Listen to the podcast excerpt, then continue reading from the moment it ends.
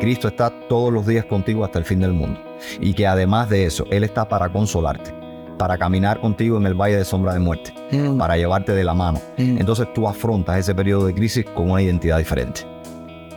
Tú por lo menos, aunque sigues triste y puedes estar deprimido, tienes una esperanza y tienes un, un- un punto válido por el cual luchar.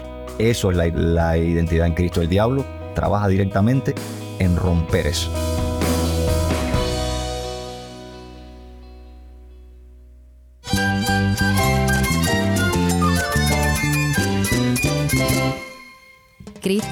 Es todo para mí. Mi Salvador, mi amigo, mi guía. Cristo es mi verdad. Es nuestra guía, nuestro faro. Cristo es el Señor y Salvador. nuestro protector, nuestro amparo, nuestra fortaleza. Es Jesús, el único que te lleva a Dios, el único camino, la verdad y la vida. No hay más ningún camino, es Jesús.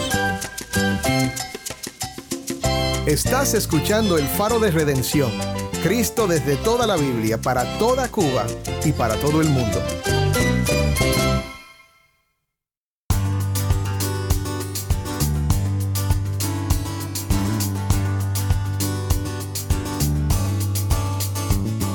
Hola, soy el pastor Dani Rojas, el nuevo director y locutor de El Faro de Redención. Gracias por acompañarme hoy. Continuamos con una serie nueva titulada Llevando cautivo todo pensamiento. Hoy te compartimos una conversación que tuve con el pastor Uciel Abreu acerca de la importancia de que el creyente comprenda su identidad en Cristo y cómo debe ver el mundo que le rodea. nosotros los cristianos vamos pareciéndonos cada día más a Cristo. Ahora, hay una simbiosis ahí, muy, hay una unión, una fusión muy linda, y es que Dios te está haciendo a imagen de Cristo, pero no mutila tu identidad personal. O sea, tú no vas a dejar de ser Dani para ser un Cristo pequeño. Tú vas a ser Dani con tus características, con todas las cosas con las que tú te has formado, porque tú, sigues- tú sigues siendo imagen de Dios y Dios te, le- a Dios le agradó hacerte Dani. Y pareciéndote más a Cristo cada día. Quédate con nosotros para oír más de esta conversación con nuestro amigo, Pastor Uciel Abreu.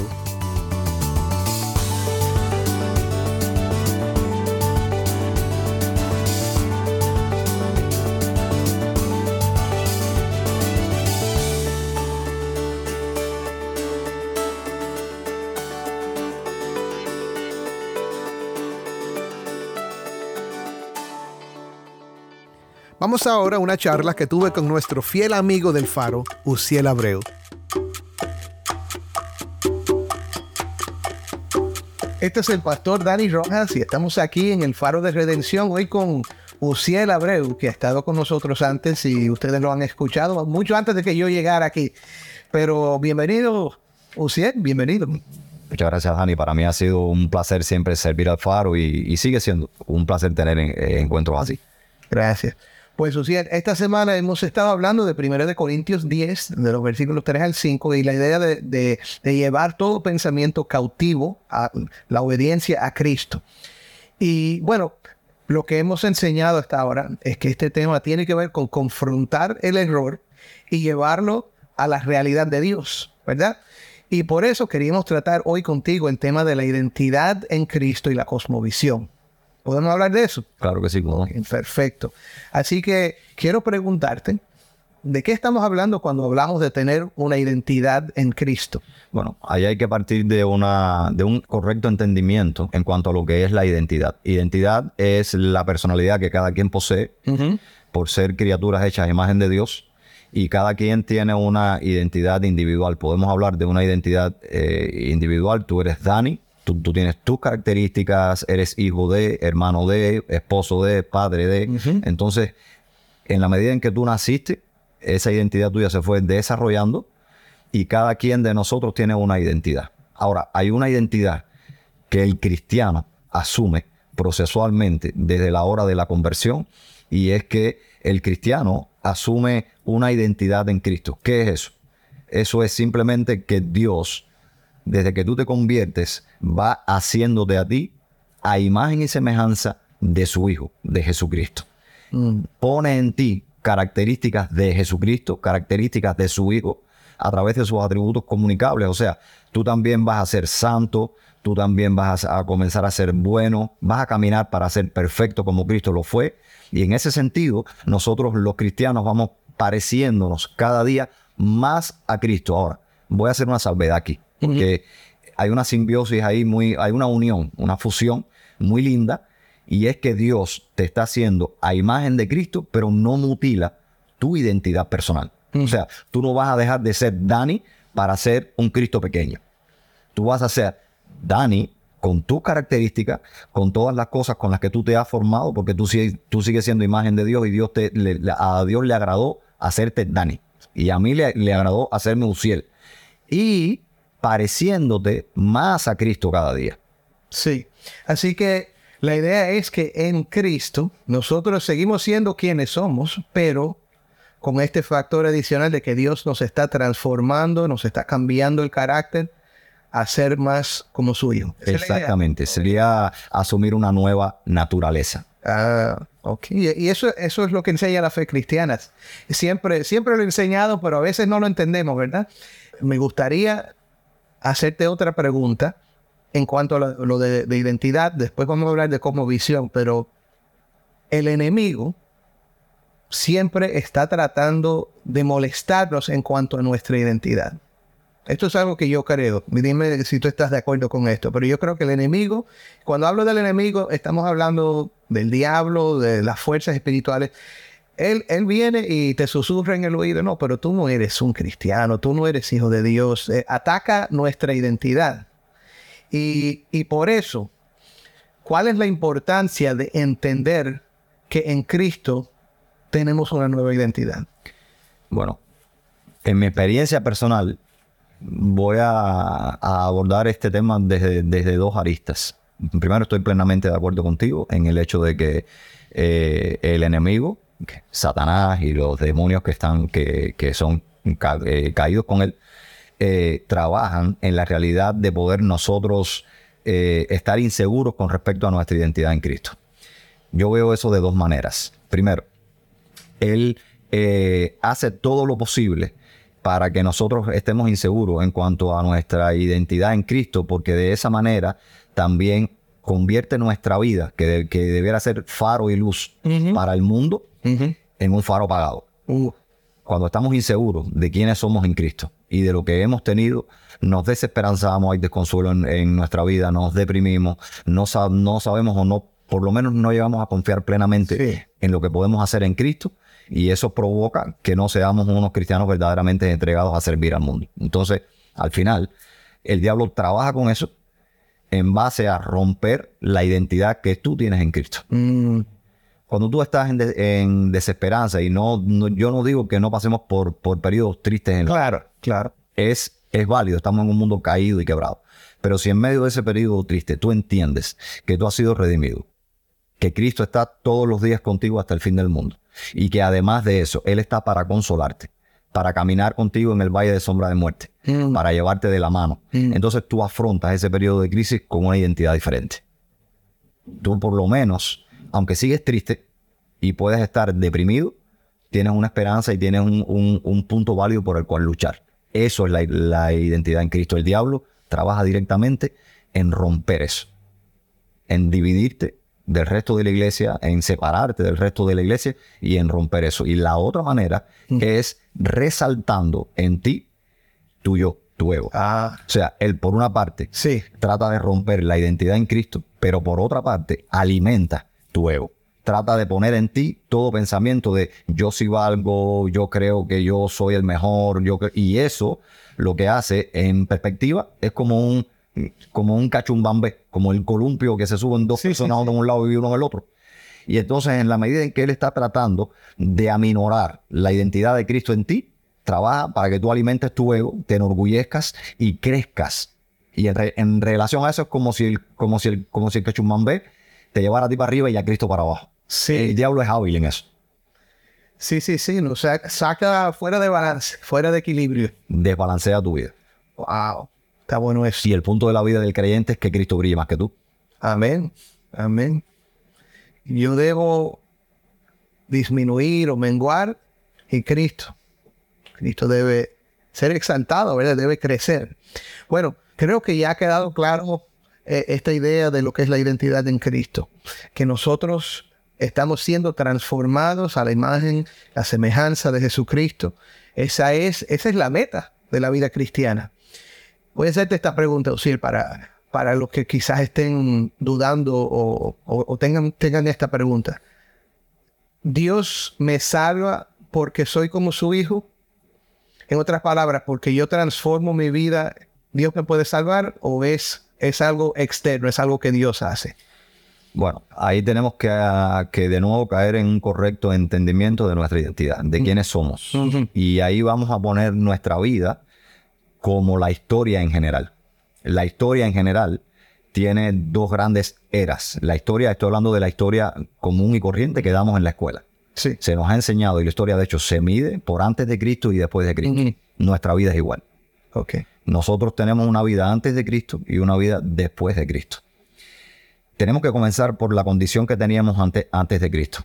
Teníamos una, mm, una relación rota con Dios y nuestra condición era que estábamos muertos en nuestros delitos y pecados. ¿Qué significa eso? No vaya a ser que usted sea no cristiano y esté escuchando este programa. ¿Qué, significa eso? El que nosotros estábamos muertos en nuestros delitos y pecados es que nosotros vivíamos una, única y exclusivamente para alimentar nuestro ego. Así es. Y nuestra maldad nos tenía esclavizados. Cuando digo nuestra maldad, pongo ejemplos prácticos. ¿Quién no ha mentido en algún momento? ¿Quién no ha tomado algo que no, que no es suyo en algún momento? ¿Quién no se ha convertido en algún momento en un ofensor de otra persona? Ofendemos a otras personas. Eh, incluso hemos llegado a la violencia con otras personas. Y si no hemos llegado a la violencia, por lo menos pensamientos violentos sí han pasado por nuestra mente. En ese sentido entendemos entonces que nuestra condición ante Dios es que somos seres caídos y muertos en nuestra maldad, en nuestro pecado, inhabilitados de hecho para salvarnos por nosotros mismos. Si Dios fuera a mirarnos para salvarnos, no va a encontrar nada. Nada. De lo que asirse para decir, yo creo que tú vales la pena, yo creo. Pero alguien, hay alguien que va a decir, pero, pero yo he sido una persona buena, yo siempre hago el bien y no miro a quién, yo, yo, yo, yo nunca he robado, nunca he, eh, siempre le he sido fiel a mi esposa, yo soy bueno. El problema es que nosotros siempre hemos hecho por lo menos algo malo. Y eso, solamente eso, una mentira, nada más que uno haya dicho en algún momento, como dicen la gente, una mentirita blanca, eso te descalifica delante de Dios completamente. Mm. Porque dice Dios que si tú rompes uno de sus mandamientos es como si hubiera roto todo. Entonces al final ya estás descalificado delante de Dios. Y la paga de eso es la muerte espiritual. Mm. Muerte física y muerte espiritual. La, escritura dice que porque el hombre cayó, el hombre tenía que pagar. Ahora, la buena noticia de eso es Mm. que hay un después de Cristo. Ah, Entonces, el después de Cristo es Dios miró al hombre en su condición y él mismo, como el hombre tenía que pagar, él mismo en la persona de su hijo se hizo hombre para pagar por todos los que realmente reconocen que su condición es estar muerto y ser esclavo de, de esa su maldad. mm, Cristo vino, asumió el castigo que nos tocaba a nosotros, resucitó al tercer día para garantía de vida eterna y tú crees en él. A partir de ahí, Dios empieza a transformarte a la imagen de su Hijo. Entonces, no, Dios no nos salva porque somos a imagen de su Hijo. A través de la salvación, Dios nos hace a imagen de su Hijo y de la santificación posterior que viene después. wow. Entonces, Uciel, lo que estás diciendo es que no es una cuestión de, de, por nuestros esfuerzos, llegar a ser personas que son como Cristo para que Él nos acepte, sino que Él en Cristo nos está transformando y Él nos está haciendo aceptables a Él. Efesios 2.8 creo que, re, que resume eso perfectamente. Efesios 2.8 dice, por gracia sois salvos por medio de la fe, y esto no de vosotros. Ahí el orgullo humano uh -huh. cayó. Esto no de vosotros, pues es don de Dios, no por obras, no por nuestras obras, para que nadie se gloríe. Nosotros no... El punto es que Cristo es quien es digno. Sí, el que comenzó la buena obra en vosotros será fiel para perfeccionar hasta el día de Cristo Jesús. Así es.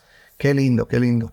Y, y yo quería aclarar eso porque, porque otra vez hay personas que ven la religión cristiana como como una lista de reglas y, y- y que, que no debes hacer esto, no debes hacer lo otro, debes comenzar a hacer esto, debes comenzar a hacer lo otro. Y todas esas cosas, dicho sea de paso, son buenas, pero eso no, no es lo que nos salva. No es que tú te modifiques o ajustes tu, tu carácter para que Dios diga, ahora, ahora puedo aceptar a Uciel, sino que en Cristo, Dios mira a Cristo y ve a Uciel en Cristo. Y ahora, Uciel es aceptable. El pastor Dani es aceptable, no porque soy pastor, sino porque estoy en Cristo. Es lo mismo para, para ti, el que está escuchando. Si tú estás preocupado por la persona que tú eres, si tú miras tu vida y tú dices, yo le he dado la espalda a Dios toda mi vida, ¿cómo es que Dios me va a aceptar? La respuesta es sencilla, mi hermano, en Cristo. Confía en Él, confía en que, en que Dios te vio en esa condición caída, así como vio al resto del mundo y dijo, yo lo voy a rescatar. Y como dijo usted tan eh, hermosamente, Dios se hizo uno de nosotros, vino y vivió entre nosotros, obedeció siempre la ley de Dios a perfección, su obediencia activa lo ofreció entonces en su muerte. Y cuando murió, destruyó el poder de la muerte, canceló la deuda que nosotros teníamos con Dios y al resucitar nos ha dado no solo perdón de pecados, sino su perfecta justicia y vida eterna en Él. Y eso es algo que, otra vez, no, tú no tienes que trabajar para ganar eso. Ponte en Cristo. ¿Y cómo, ¿Y cómo te puedes poner en Cristo? En realidad Dios te pone en Él. Ni, siquiera es obra tuya. ¿Has oído este mensaje? ¿Crees en Cristo? ¿Crees que, que Dios es poderoso para salvarte? Descansa en esa realidad. Créelo. Reposa en eso. Si Dios te lo ha revelado, si tú puedes oír esto hoy y decir, sí, yo confío en eso, entonces gózate porque Dios está trabajando en tu corazón y tú puedes estar en Cristo. Uciel, ¿quieres, ¿quieres invitar a, a- a los oyentes hoy a confiar en Jesucristo? Sí, como no. Yo quería hacer una salvedad también antes de, de- de proseguir con... Porque básicamente lo que hemos hecho es un resumen del Evangelio. Sí. Y entonces quizás la, la persona también piense, bueno, yo, yo, yo entonces no tengo que, que actuar. Mm, En planes de salvación, tu comportamiento no es válido. No. Porque nuestro comportamiento ya hablamos y dejamos claro que es malo. Y siempre tiende al mal. Siempre. En planes de salvación. Pero luego de que tú depositas tu confianza en Cristo, el comportamiento sí es válido. Claro. Y no estoy hablando, no estoy diciendo que tú te santifiques por ti mismo, No. sino que Dios ahora ha puesto en ti el querer como Él hacer por su buena voluntad y a partir de ahora Él va a hacer que tú andes sobre esas obras que Él desde antemano ya preparó para que nosotros anduviésemos en ellas. Ese es el versículo 10 de Efesios. Sí. Sí. Entonces, si intentamos resumirlo de una manera y en una frase, digamos que no somos salvos por obra, pero sí salvos para orar. Claro. Sí, la diferencia es que ahora nosotros obedecemos y nosotros obramos, no para que Dios nos acepte, sino por el agradecimiento de que en Él somos aceptados. En Él ya, ya tenemos la salvación, ya tenemos el perdón. Ahora, gracias Dios, déjame, déjame amarte con libertad, déjame servir con libertad. Ahora, lo que hacemos por Dios es por amor, por agradecimiento y porque es bueno, ¿verdad? Así es. Yo creo que Martín Lutero fue que lo dijo de esta manera. Dios no necesita tus buenas obras, pero tu prójimo sí. Así es, así es. Ah, El punto es, eh, eh, estimado oyente, si tú no tienes a Cristo y no has confiado en Él hasta el día de hoy, yo quiero que tú tomes este tiempo para reflexionar, para, para evaluar tu vida y para entender por lo menos tres cosas que, que es de lo que más o menos básicamente hemos estado hablando aquí, que es la obra de Cristo, que se resume en una palabra, el Evangelio. Entonces, lo primero que debes entender es y reflexionar en, pregúntate si tú has sido malo, si tú consideras que has hecho cosas malas en tu vida. Explora tu vida hacia atrás, hacia un pasado y descubre que realmente sí has hecho cosas malas, por, pequeñas que sean. Y entiende que eso te ha descalificado delante de Dios y que eso merece un castigo que como hablábamos es la muerte. Pero entiende también que hay una, una buena noticia para ti. Después de esta mala noticia hay una buena noticia y la buena noticia es el gran escándalo de Dios. Dios se hizo hombre. Dios, dice Juan, habitó entre nosotros. Él hizo tabernáculo, él hizo templo entre nosotros. Vino y habitó entre nosotros. Y habitó entre nosotros por una razón específica. Habitó entre nosotros para él hacerse hombre y poder pagar el precio de ese pecado. O sea, asumió tu muerte y la mía. Y cuando asumió tu muerte y la mía, y con, con, esto quiero decir que asumió el castigo por el pecado, por la maldad que hemos hecho, cuando asumió tu muerte y la mía y resucitó al tercer día, garantizó que toda persona que entregue su vida a Él, que confíe en Él, tenga la seguridad de vida eterna. Hasta que Él regrese y depositar entonces nosotros nuestro gozo en que estaremos una eternidad con Él. Una, una eternidad que no viene después de la muerte. Ya somos eternos, ya estamos disfrutando de eso. Tenemos avances, es el ya, pero todavía no. Tenemos avances de eso. Mi hermano que me escuchan, entonces yo lo que, lo que ruego a Dios es que en este tiempo de reflexión tú estés sintiendo, estés también eh, siendo tocado por el Espíritu Santo y que tu corazón esté deseando depositar tu confianza, tu vida en suma, frente a la persona de Cristo Jesús. Y que tú solo en reflexión puedas decir a Jesús, Jesús, yo, yo me considero malo, yo entiendo que merezco el castigo, pero te doy gracias porque tú lo llevaste por mí, porque yo no tengo que cargar esa cruz, tú la cargaste, y porque resucitaste al tercer día para garantía de que ya la muerte no va a tener victoria sobre mí, y mi maldad tampoco va a tener más victoria sobre mí. Entonces, confía en Cristo y dile, Jesús, sálvame Sálvame porque tú eres el único que puede hacerlo, porque tú eres Dios mismo, humanado, hecho hombre, habitando entre nosotros. Y que tu Espíritu Santo continúe esta obra hasta que tú regreses. Amén. José, gracias. Así que vamos a terminar con una oración. Padre, yo te doy gracias por este tiempo, Señor. Gracias porque hemos podido hablar de nuestra identidad en Cristo, Señor. Y también de nuestra identidad fuera de Él. Señor, éramos pecadores, éramos personas que te habíamos dado la espalda y que merecíamos la muerte. Pero ahora, Señor, los que hemos confiado en Cristo somos, somos tuyos. Gracias, Dios. Somos hijos de Dios. Señor, gracias por ese regalo. Y Señor, te pido por los que me escuchan hoy, los que han oído este mensaje, los que han oído esta invitación de Uciel a creer, arrepentirse y creer en Cristo. Señor, ayúdalos a dar ese paso hoy Señor, sabemos que es obra tuya, Señor. Si hoy ellos creen en ti, sabemos, confiamos que pueden ser hijos de Dios por medio de Cristo Jesús. Bendícelos y bendícelos a todos en el nombre de Cristo. Amén. Amén.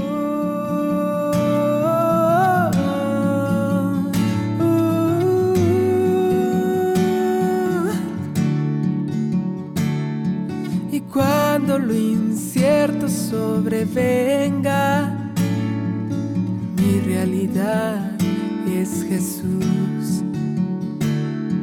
Y cuando mis fuerzas desfallezcan, confianza está en Jesús. Y cada día quiero más y más de ti. La plenitud está en Jesús. Y cada día quiero más y más de ti. La plenitud está en Jesús.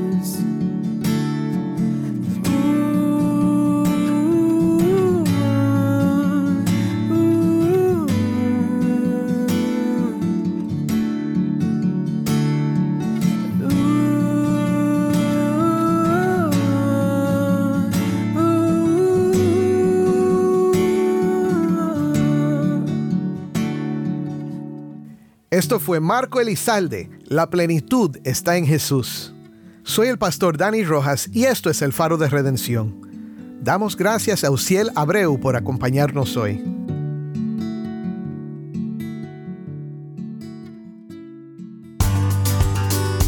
Si estás en sintonía fuera de Cuba, te animo a que ores para unirte con nosotros en nuestra misión de hacer resplandecer la luz de Cristo en Cuba y de compartir la voz del pueblo de Dios en esta hermosa isla con oyentes en todo el mundo.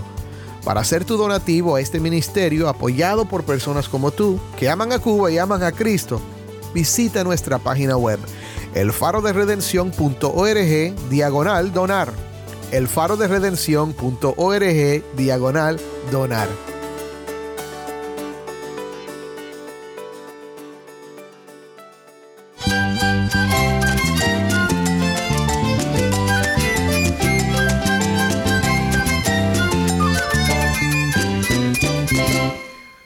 pastor Dani Rojas y esto ha sido El Faro de Redención. Te invito a que me acompañes mañana en esta serie Llevando cautivo todo pensamiento. El Faro de Redención, resplandeciendo la luz de Cristo desde toda la Biblia, para toda Cuba y para todo el mundo.